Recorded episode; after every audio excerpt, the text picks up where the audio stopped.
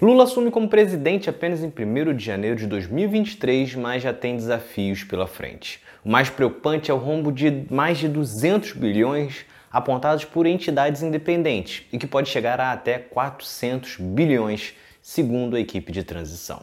Este rombo acontece por todos os gastos promovidos por Bolsonaro na véspera da eleição, em uma tentativa de se reeleger, aumentando o Auxílio Brasil, liberando orçamento secreto para deputados e outros auxílios e bolsas que pagou faltando menos de três meses para a eleição.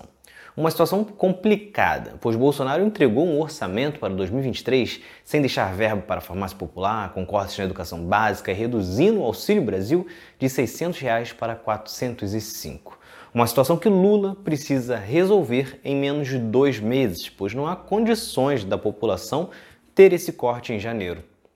Afinal, hoje o Brasil soma 33 milhões e 100 mil pessoas sem ter o que comer diariamente. Além de cuidar do auxílio, do cadastramento dessas famílias, Lula precisa atuar também pela geração de empregos. A queda recente da taxa de desemprego esconde que isso está ligado ao trabalho informal e com salários cada vez mais baixos. Prova é que a renda média do trabalhador brasileiro hoje é menor do que o de 2014, considerando a inflação. Falando em inflação, Lula terá que buscar meios de conceder o primeiro reajuste do salário mínimo acima da inflação depois de quatro anos de aumentos congelados. Para piorar, Lula assume um Brasil estagnado. Isso porque a arrecadação de 2023 é reflexo do que foi plantado em 2022, ou seja, nada.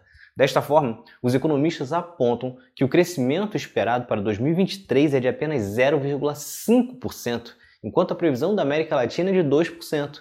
Portanto, mais um ponto que Lula vai ter que ser rápido para atrair investimentos e fazer a economia crescer um pouco mais.